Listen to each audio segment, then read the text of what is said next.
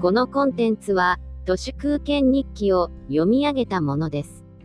2021年5月5日水曜日、こたつ記事という言葉があります。実体験もなく、取材や調査もしないまま、インターネットやテレビといったメディア上で流通している情報のみを収集、再構成して書く記事のこと。こたつに入ったままで誰でもお手軽に書ける、凡庸で薄い内容の記事、といったニュアンスの揶揄された表現。シマウマ用語集より、具体的によくあるのが、松本人志がワイドナショーでこんなこと言いましたよ、とか、高須クリニックの委員長がこんなことツイートしてますよなどといった、テレビやラジオ、あるいは SNS での発言内容を、そのまんまフォワードするうんこ記事のことです。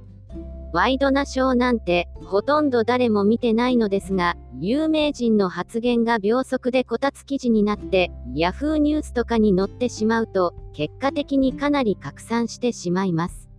発言した当人は、番組内で発言したつもりなのに、下手に拡散してしまうので、発言に慎重になったり、逆に炎上を狙って、わざと過激なことを言ったりします。こたつ記事の標的になりやすい人は決まっていて、その人が何か言うと、もうその1時間後には、こたつ記事がネットに出回ってたりします。これはいわば、情報のコモディティ化ですね。イエロージャーナリズムとか、パパラッチは、お下品な盗撮の写真を売りましたけど、こたつ記事ライターは、発言を勝手に切り取って売ります。暇じゃないとできません。時間とネット回線さえあれば、どこでもできます。苦し紛れに唐揚げやなんかやるより、こたつ記事を書きまくって PV 古事記をやった方がローリスクローリターンです。ページビューが稼げそうな有名人のちょっとした発言は、あっという間に Yahoo ニュースや LINE ニュースなどのクソな二次情報になります。なるほど、こたつ記事はこの世界のゴミくずなのですが、こたつ記事が世の中に流通する原理は宝です。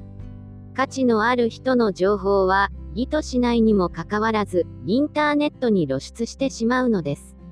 SNS に漂う情報を丹念に拾い集めて、それらの時間軸や人間関係、ジオグラフィックな意味をたどりながら、意味のある考察を加えていくジャーナリズムが、オープンソースジャーナリズムです。こたつ記事とオープンソースジャーナリズムの違いは何でしょうか？こたつ記事が単なるコピペ、フォワードに対してオープンソースジャーナリズムは有意義な情報の断片からオリジナルな仮説を導いてそれを検証しているところです。論文を書いているようなものですね。共通しているのは現場の形式です。どちらもこたつで作れます。垂れ流すか、インテリジェンスを作るかの差です。情報は足で稼ぐとか、取材してこそジャーナリズムという考え方は、オープンソースジャーナリズムには該当しません。